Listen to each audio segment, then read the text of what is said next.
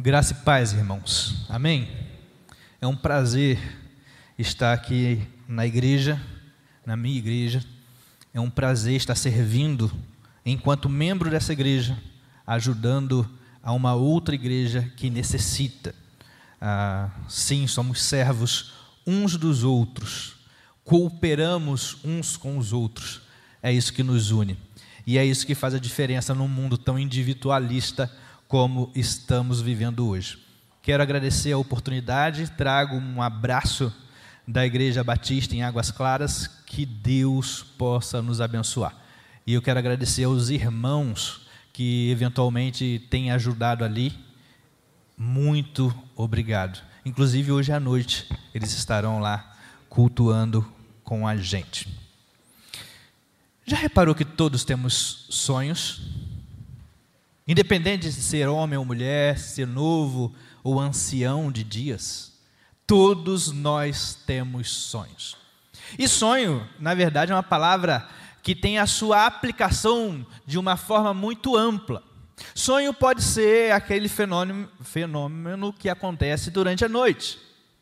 Sonho pode ser aquele pão doce recheado com creme de confeiteiro que tem ali a sua variação com um doce de leite, que normalmente é chamado de pesadelo.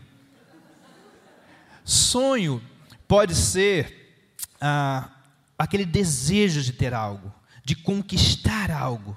E isso tem a ver com um propósito, isso tem a ver com aquele desejo pessoal seu. Mas nesta manhã eu gostaria de focar sonho como o propósito de Deus para as nossas vidas. Aquilo que Deus deixou claramente expresso na Sua palavra aquilo que Deus nos deu de forma clara e objetiva, para que nós, enquanto cristãos, possamos refletir a glória dEle. E esse propósito é a família.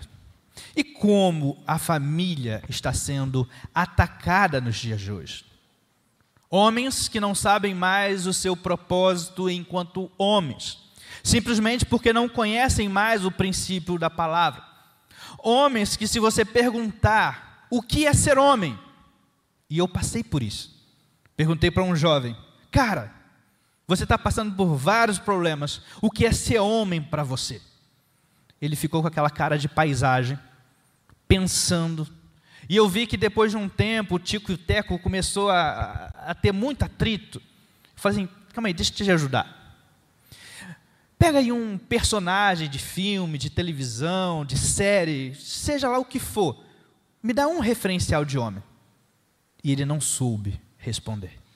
Como é que alguém que não sabe os sonhos de Deus, o propósito de Deus para sua vida, pode sonhar alguma coisa? Mulheres que muitas vezes não sabem o seu propósito enquanto mulher, aquilo que Deus quer para a sua vida. Ser igual a homens? Sério, esse é o propósito? Mulheres, porque por não conhecer os princípios da palavra, muitas vezes não estudar o princípio da palavra, muitas vezes, às vezes até discordar do princípio da palavra, optam em ser qualquer outra coisa, fugindo do propósito que Deus estabeleceu para as nossas vidas. E aí eu quero te perguntar como nós podemos abençoar essa geração, se a gente não sabe o que é ser homem, se a gente não sabe o que é ser uma mulher segundo os padrões da palavra. Hoje, parece que existe uma guerra entre homem, mulher, machismo, feminismo, e a família está no meio dessa guerra. As gerações futuras estão no meio dessa guerra. O que será das próximas gerações se essa guerra se estender por mais tempo? Tudo isso porque homens e mulheres muitas vezes não conhecem o projeto de Deus, os sonhos de Deus, o propósito de Deus para as nossas vidas. Mas qual é o sonho de Deus para as nossas vidas. Qual é o propósito de Deus para as nossas vidas? É simples. É espelhar e espalhar a glória de Deus sobre a face da terra. Os sonhos de Deus, o propósito que Deus estabeleceu para nós, enquanto homens, enquanto mulher, enquanto família, é que nós possamos espelhar e espalhar a glória de Deus sobre a face da terra. Mas o pecado entrou em cena. E aí destruiu e aí houve divisão, e aí, houve, e, aí chegamos a esse tempo tão complicado que estamos hoje. Mas deixa eu te falar algo. Mesmo em tempos complicados, Deus pode fazer com que a gente volte a sonhar os sonhos de Deus. Mesmo em tempos complicados, Deus pode nos fazer a voltar ao propósito que Deus estabeleceu de espelharmos e espalharmos a glória de Deus sobre a face da terra. Martin Luther King, no seu maior discurso, no seu discurso mais conhecido, ele diz: Eu tenho um sonho, um sonho de liberdade. E com esse discurso, Martin Luther King acaba trazendo um legado. E que legado? A liberdade ou a igualdade dos direitos civis dos negros americanos. E vamos ser sinceros, irmãos, um grande legado. Mas o que é legado? Você sabe? Legado é aquilo que deixamos para outros, seja bens, propósito ou missão. E me parece que é isso que nós precisamos ter hoje: um legado, uma missão, um propósito. E Deus nos deu espelharmos e espalharmos a glória de Deus sobre a face da terra. Esse é o propósito, esse é o sonho. Mas ele aqui, como a gente pode ver isso? Simples, na Bíblia. Eu gostaria de dar dois exemplos sobre legado. O primeiro é de um homem que decidiu seguir os sonhos de Deus e o outro que decidiu viver os seus sonhos. Abra comigo, Gênesis 4, 16 e 17. Depois a gente vai ler Gênesis 5, 18.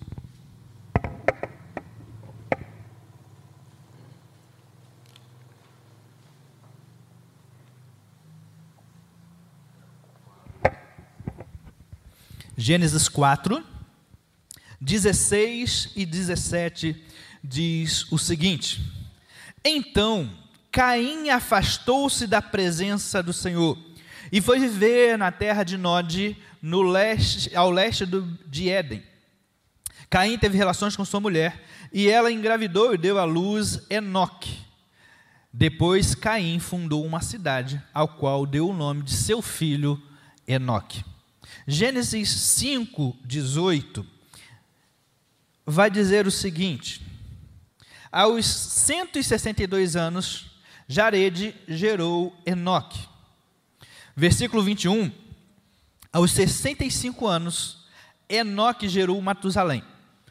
Depois que gerou Matusalém, Enoque andou com Deus 300 anos e gerou outros filhos e filhas. Viveu ao todo 365 anos. Enoque andou com Deus e já não foi encontrado, pois Deus o havia arrebatado. Feche teus olhos. Deus e Pai, sempre precisamos da tua graça, da tua misericórdia, mas existem dias que precisamos de uma porção dobrada, e hoje é esse um desses dias, Senhor. Te peço graça e misericórdia sobre a minha vida, que o Senhor possa me guiar nesse momento. Quero te pedir graça sobre a vida dos meus irmãos. Eu não tenho a mínima capacidade de gerar mudança no comportamento, na mente, na atitude dos teus filhos. Na verdade, Senhor, essa não é minha função. A minha função é pregar a tua palavra de forma fiel. Mas que teu Espírito, teu doce e santo Espírito, através da tua palavra, possa gerar mudanças no nosso comportamento, a começar por mim, Senhor. Convença-nos para que assim a gente possa viver os teus sonhos nessa terra, em o um nome de Jesus. Temos aqui dois Enoques, duas linhagens bem distintas. Um Enoque que decidiu viver os sonhos de Deus e um Enoque que decidiu fugir dos sonhos de Deus. Temos aqui Enoque, filho de Caim, que foi alguém extremamente bem-sucedido, com filhos mais bem-sucedidos ainda. Temos aqui um dos filhos de Enoque chamado Jabal, o primeiro nômade pecuarista. Ele desenvolveu um método de criação de grandes rebanhos. Fique imaginando, nos dias de hoje, você desenvolver algo que ninguém tenha. Estamos bem na fita, não estamos? Temos ainda Jubal, artesão em madeira, ele fazia instrumentos musicais, ele era um produtor musical, ele era um músico. Temos ainda Tubal Caim, que foi o primeiro metalúrgico, artesão e inventor de ferramentas tanto em bronze como em ferro. Tudo isso temos que ter noção de que foi criado do nada. Como é que é o dito? Tudo se, nada se cria, tudo não. Aqui eles criaram do nada. Era único. Só eles dominavam essas tecnologias. O que fez com que eles se tornassem homens cada vez mais proeminentes na sociedade. Tudo o que eles faziam era muito bem feito. Precisamos entender que esses eram homens que caminharam para um crescimento, para uma prosperidade, longe do propósito de Deus de espelhar e espalhar a glória de Deus sobre a face da terra. Sim, se tornaram homens ricos, mas assim como o seu pai Caim, estavam afastados do plano, do projeto, dos sonhos de Deus, de espelhar e espalhar a glória de Deus sobre a face da terra. Sim, estavam caminhando para o sucesso, mas também para o fracasso. Porque enquanto eles cresciam por um lado, por outro, eles estavam cada vez mais longe do propósito, do sonho de Deus. E isso fica claro quando a gente vai ver lá no versículo 16 de Gênesis 4. Caim afastou-se da presença do Senhor. Não mais eu vou viver de acordo com o seu querer, não mais eu vou viver de acordo com a sua vontade, não mais eu vou viver de acordo com o seu projeto. Agora a vida é minha, eu faço o que eu quiser, do jeito que eu quiser, o sonho é meu. Se a, o sonho de Deus era espelhar e espalhar a glória de Deus sobre a face da terra, Caim e Enoque começam a transferir isso e a mudar isso. Como? Centralizando o poder. Construíram uma cidade com seu nome. Começaram a fazer da sua linhagem uma linhagem grande, toda a glória para a linhagem. Por isso, uma cidade com o meu nome. Se, por um lado, o propósito e o sonho de Deus é espelhar e espalhar a glória de Deus agora. Caim, Enoque está transferindo para as próximas gerações que o meu nome precisa ser grande, o nome da nossa família precisa ser grande, o que vai fazer da nossa cidade um grande polo. É isso que está acontecendo. Foi esse o legado que Caim gerou na sua descendência. Foi isso que Caim deixou para os seus filhos. Eu fico imaginando Enoque. Nossa, como eu posso me orgulhar dos meus filhos. Meus filhos são ricos, prósperos, homens muito importantes. São. Mas estavam fora do projeto e do propósito e dos sonhos de Deus de espelhar e espalhar a glória de Deus sobre a face da terra. Vamos ser sinceros? Para muitos, esse tem sido o foco. Eu quero bens, eu quero muito dinheiro, eu quero posses, eu quero que os meus filhos tenham tudo do bom e do melhor. E muitas vezes nos esquecemos dos sonhos de Deus de espelhar e espalhar a glória de Deus sobre a face da terra. Mas não para por aí. Gênesis 4, 23 e 24 vai dizer assim: Disse Lameque às, suas mulheres: Ada e Zilá, ouçam-me. Mulheres de Lameque, escutem as minhas palavras. Eu matei um homem que me feriu, e um menino porque me machucou. Se Caim é vingado sete, sete vezes, Lameque o será setenta e sete mais um filho de Caim, reproduzindo aquilo que o seu pai fazia, mais um filho de Caim, ah, longe do que é bom e agradável, longe dos sonhos de Deus, um homem que estava aqui matando pessoas por nada. Um homem que começou a se tornar dono de si, afinal, ninguém pode tocar em mim, porque senão eu mato. E se Caim foi é, vingado sete vezes, ah, não, eu serei muito mais do que isso. 77. Mas um filho de Caim, longe do propósito de Deus, de espelhar e espalhar a glória de Deus sobre a face da terra. Porque pais fora do sonho, do propósito de Deus, vai gerar filhos fora do sonho e do propósito de Deus. É isso que está acontecendo. E é engraçado porque a gente acha que isso está lá fora, no meio dos não crentes, no meio dos pagãos. Mas não.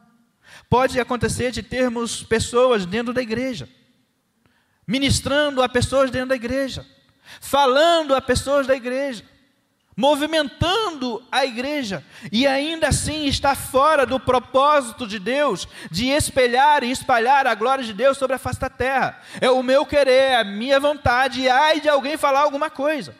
Eu vou para outra portinha que tem ali. O propósito de Deus precisa ser visto nas nossas vidas, primeiro enquanto pais. É isso que está acontecendo aqui, ó. Caim não tinha esse propósito. Decidiu se afastar da presença do Senhor. Começou a gerar filhos, e os filhos geraram filhos, e assim sucessivamente. Todos longe do projeto e do propósito de Deus de espelhar e espalhar a glória de Deus sobre a face da terra. Muitos preferem ter filhos como Jabal, Jubal, Tubal, Caim. Grandes homens, ricos, prósperos. Não interessa que eles estão longe de Deus, não. Meu filho tem um bom coração, não é verdade? É, tem. Tem um bom coração. Tão bom que se ele morrer hoje, vai para o inferno. Tão bom que se a gente não entender que a nossa função enquanto pais é ensinar e mostrar aos nossos filhos que Cristo precisa ser visto em nós e através de nós. Ai, irmãos, Confia mesmo que a faculdade vai fazer transformar o seu filho num bom homem. Confia. E você vai ver aonde o teu filho vai passar a eternidade. Sábado, dia 22, que dia vai ter o negócio lá no Pólen? Sábado agora? Que oportunidade, pastor. Imagina o seu filho vendo você acordar de cedo, sete horas da manhã, para chegar lá e servir, e o seu filho ver você com alegria servindo ao Senhor. Ah, irmão, que oportunidade. Ou será que você tem coisa mais importante para fazer? Tipo, dormir até 10 horas da manhã. Tipo, andar de bicicleta. Tipo, participar de algum. Será que a vida espiritual do seu filho não é mais importante? Cuidado, para você não se tornar como Enoque, filho de Caim. E isso é tão importante, irmãos.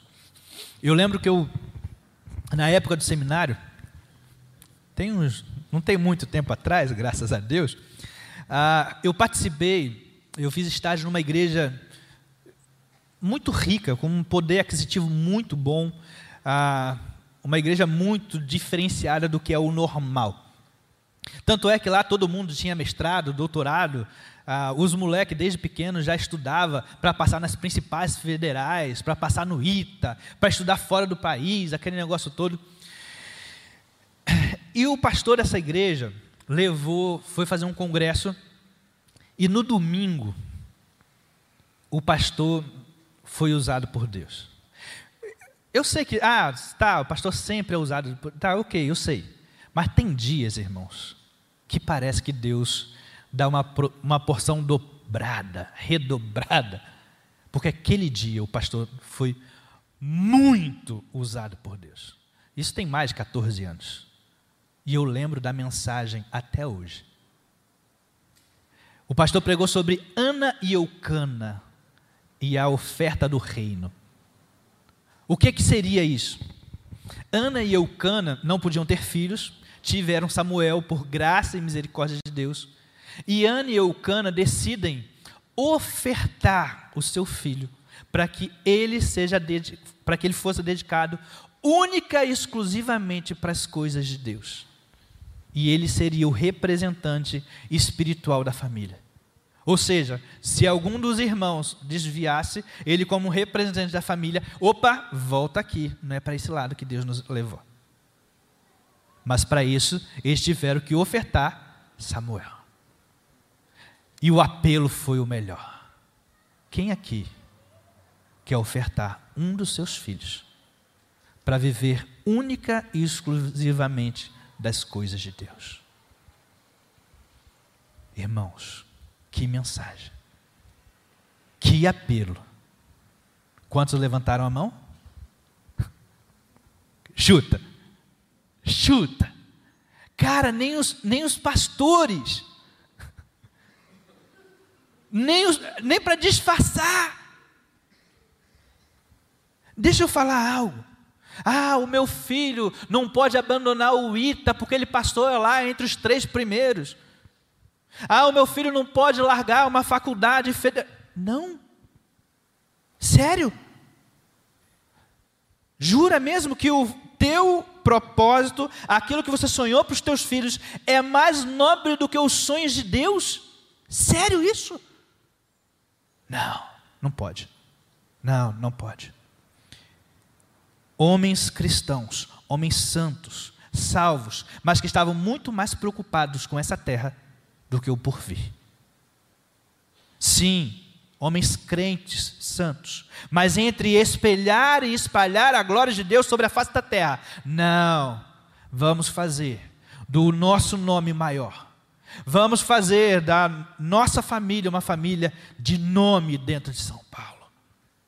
Não, irmãos, não podemos caminhar assim. Caim fez isso com seu filho Enoque. E depois com Jabal, Jabal e Tubal Caim ricos, poderosos, sim, ricos, poderosos, mas que estavam caminhando para o inferno. Sim, grandes homens de negócio, sim, grandes homens de negócio. Mas olha o legado que eles deixaram. Sabe por que a terra foi destruída no dilúvio? Porque a maldade se espalhou pela humanidade. Por causa de Caim, por causa de Enoque, Homens que viveram longe dos sonhos de Deus, de espelhar e espalhar a glória de Deus sobre a face da terra. Juízo de Deus, por causa de alguém que decidiu não viver os sonhos de Deus. Um pai, um patriarca, que decidiu se afastar de Deus. Por outro lado, temos Enoque, filho de Sete. Temos aqui uma outra linhagem com um propósito definido e correto. Uma linhagem que voltou a sonhar os sonhos de Deus, de espelhar e espalhar a glória de Deus sobre a face da terra.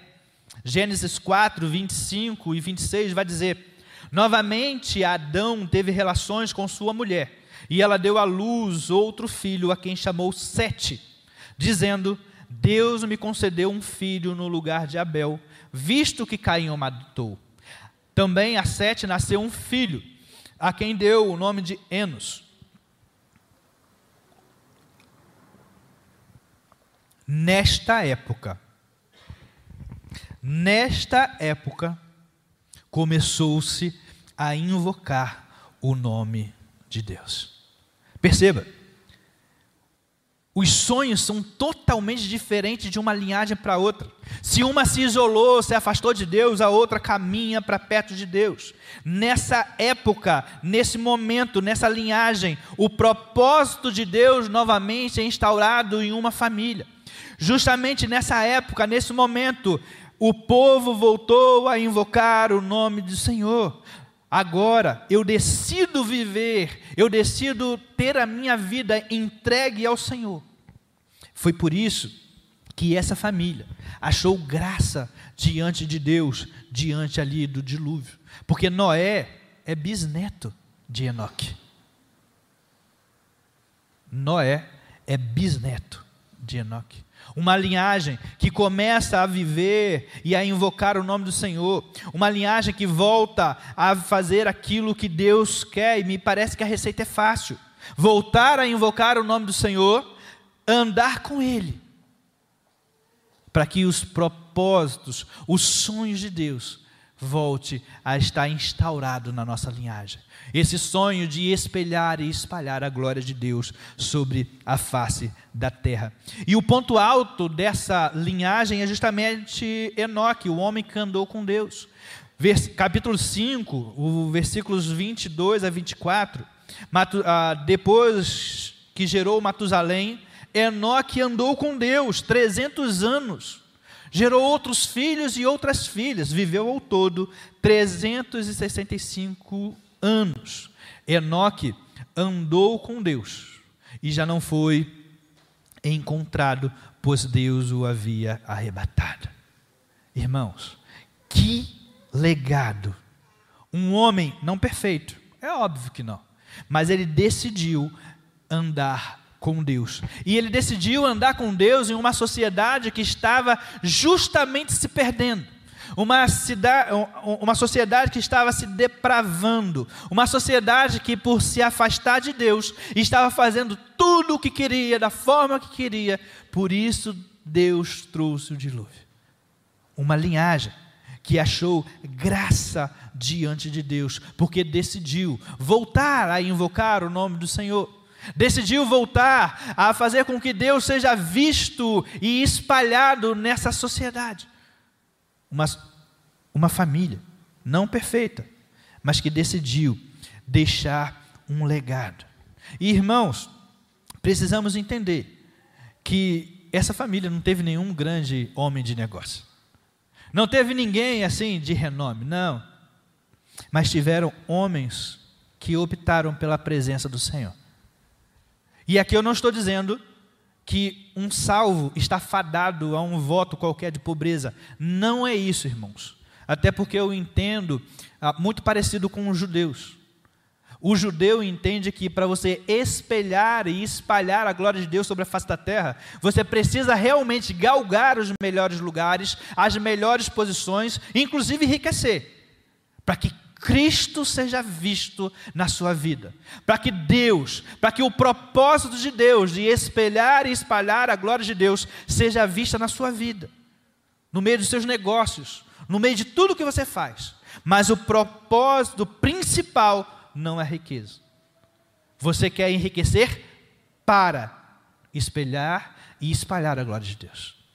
Você quer enriquecer para que todas as pessoas de todas as classes sociais sejam impactadas com o Evangelho. Ele quer crescer para que o propósito de Deus seja instaurado na sua família. A questão não é o dinheiro, é o coração. E aí eu te pergunto, como é que está o seu coração? Será que o seu coração tem se entregue a coisas, a propósitos, a sonhos que estão longe dos sonhos de Deus, de espelhar e espalhar a glória de Deus? Será que a motivação principal do teu crescimento é, é, é só o seu bem-estar? É só você enriquecer, é só você ter dinheiro? Ou será que o principal, aquilo que está lá no fundo do seu coração, a prioridade é: eu quero que Cristo seja visto na minha vida. Eu quero que o propósito de Deus de espelhar e espalhar a glória de Deus sobre a face da terra seja visto em mim, na minha família e na minha linhagem. É isso que está no fundo do seu coração? Ou será que o que está no fundo do seu coração é: eu quero dinheiro?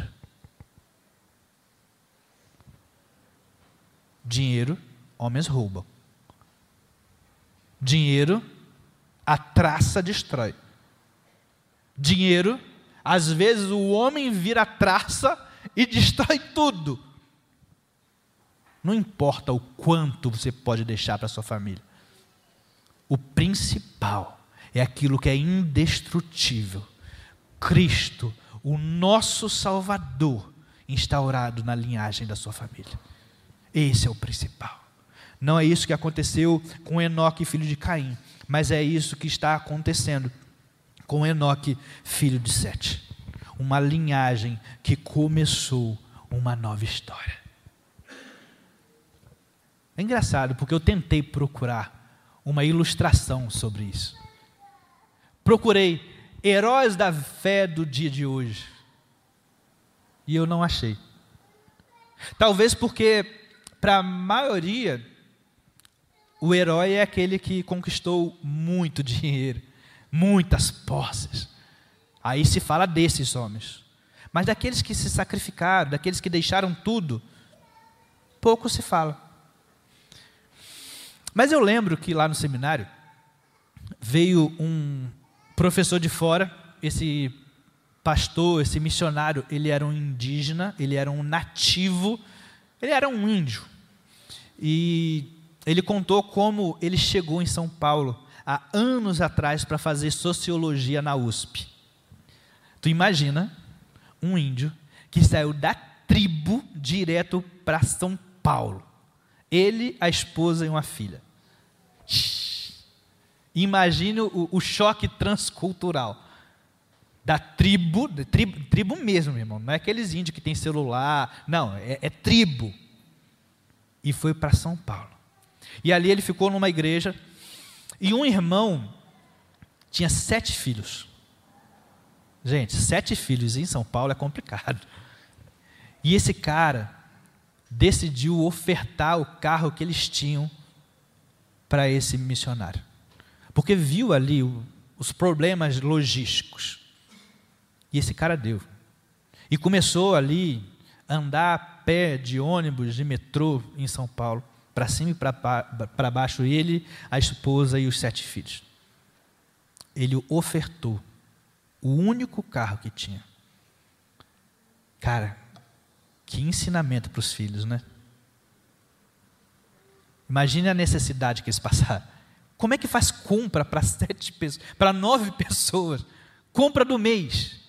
40 quilos de arroz. E esse cara ofertou o carro. Consequência.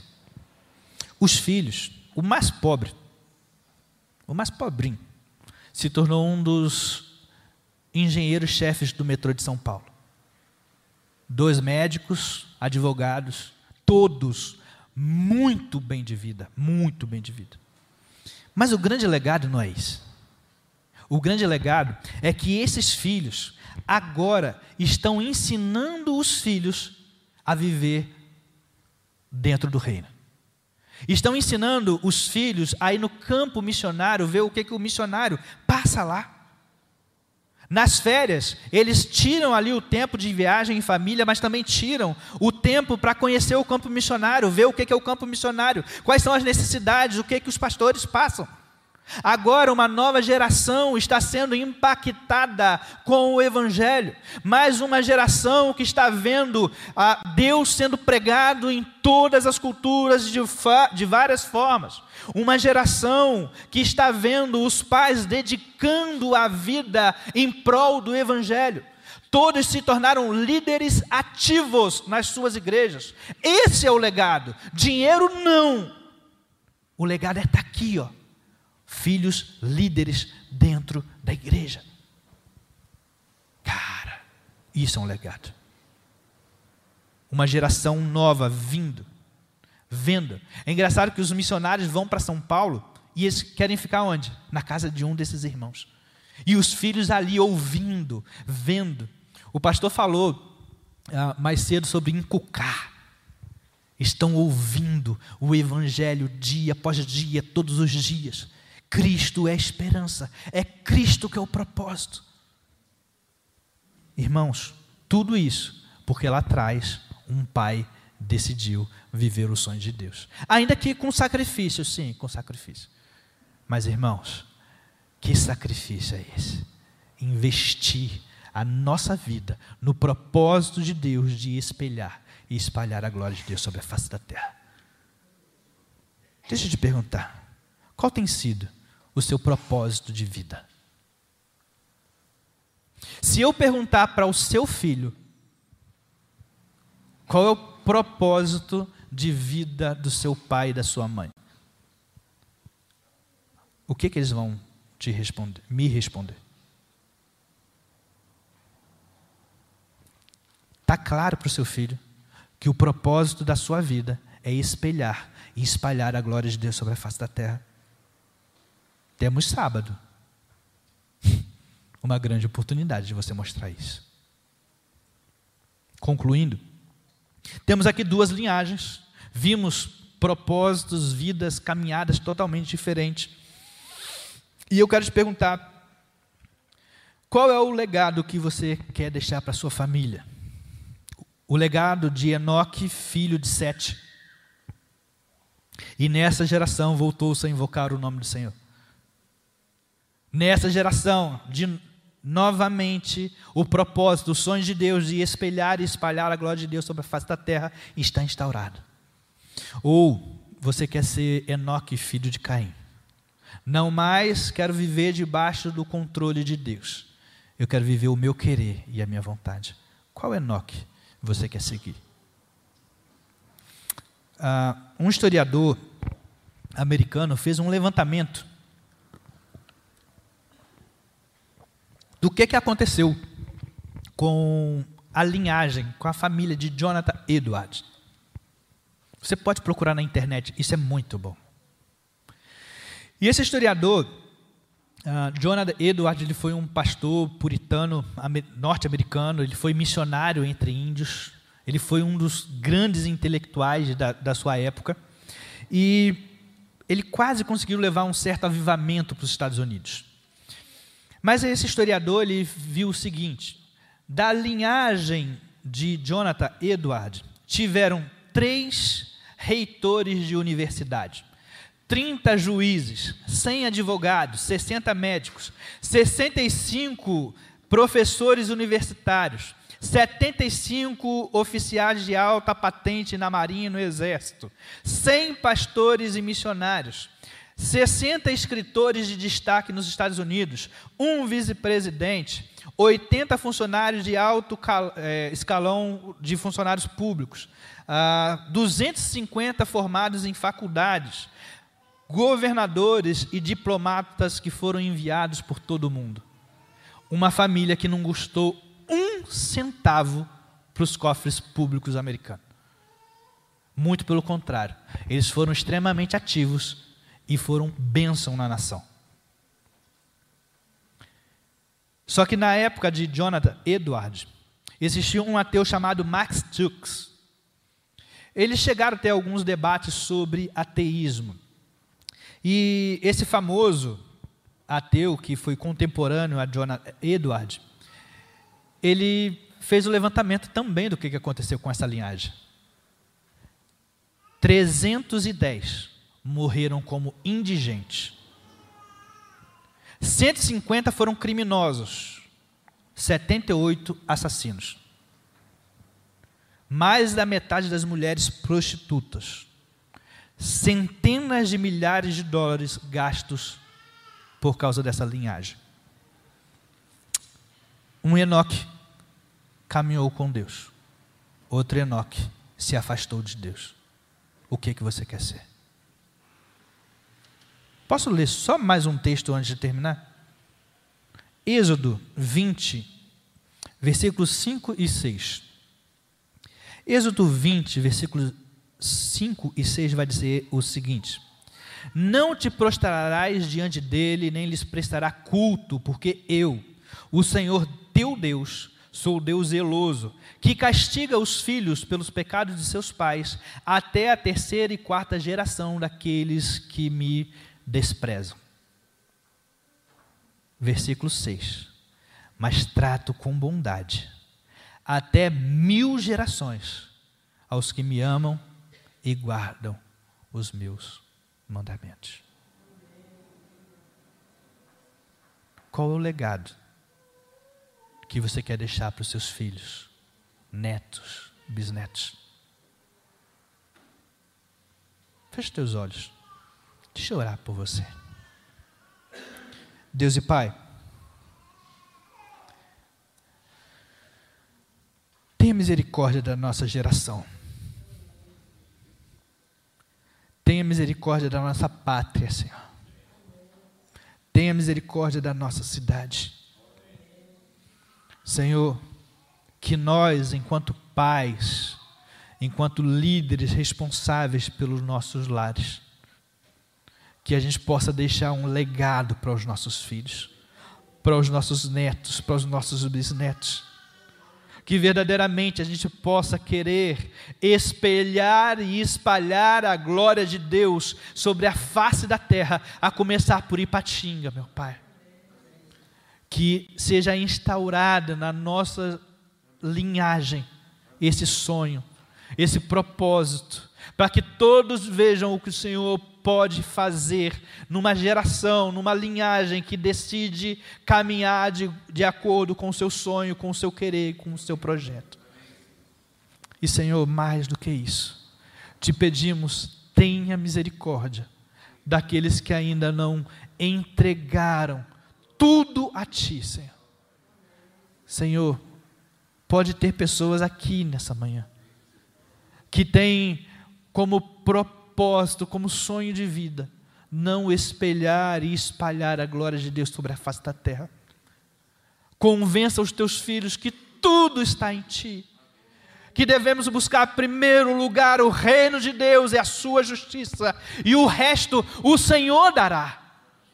Então te pedimos, Senhor, Coloque no nosso coração a necessidade de nos entregarmos totalmente a Ti, para que o Senhor seja visto nas nossas vidas, para que os nossos filhos possam ver o Senhor nas nossas vidas, para que os nossos netos vejam o Senhor nas nossas vidas. Senhor, em nome de Jesus, restaure as nossas famílias, que as nossas famílias sejam canal de bênção nessa cidade, não só agora, mas pelos próximos anos e séculos, que em nome de Jesus, a partir da decisão de um homem, de uma mulher que está aqui ouvindo a tua palavra, que o teu espírito possa chamá-los para impactar as gerações. Esse é o nosso desejo, essa é a nossa oração, que a gente possa viver para espelhar e espalhar a glória de Deus sobre a face de Ipatinga. Em um nome de Jesus que te oramos, agradecidos. Amém e amém. Irmãos, muito obrigado, pastor. Obrigado.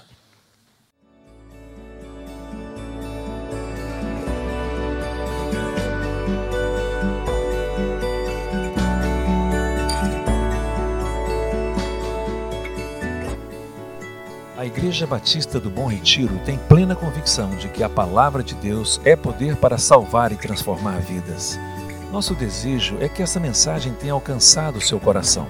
Para saber mais sobre quem somos e em quem acreditamos, acesse ibbrpatinga.com.br.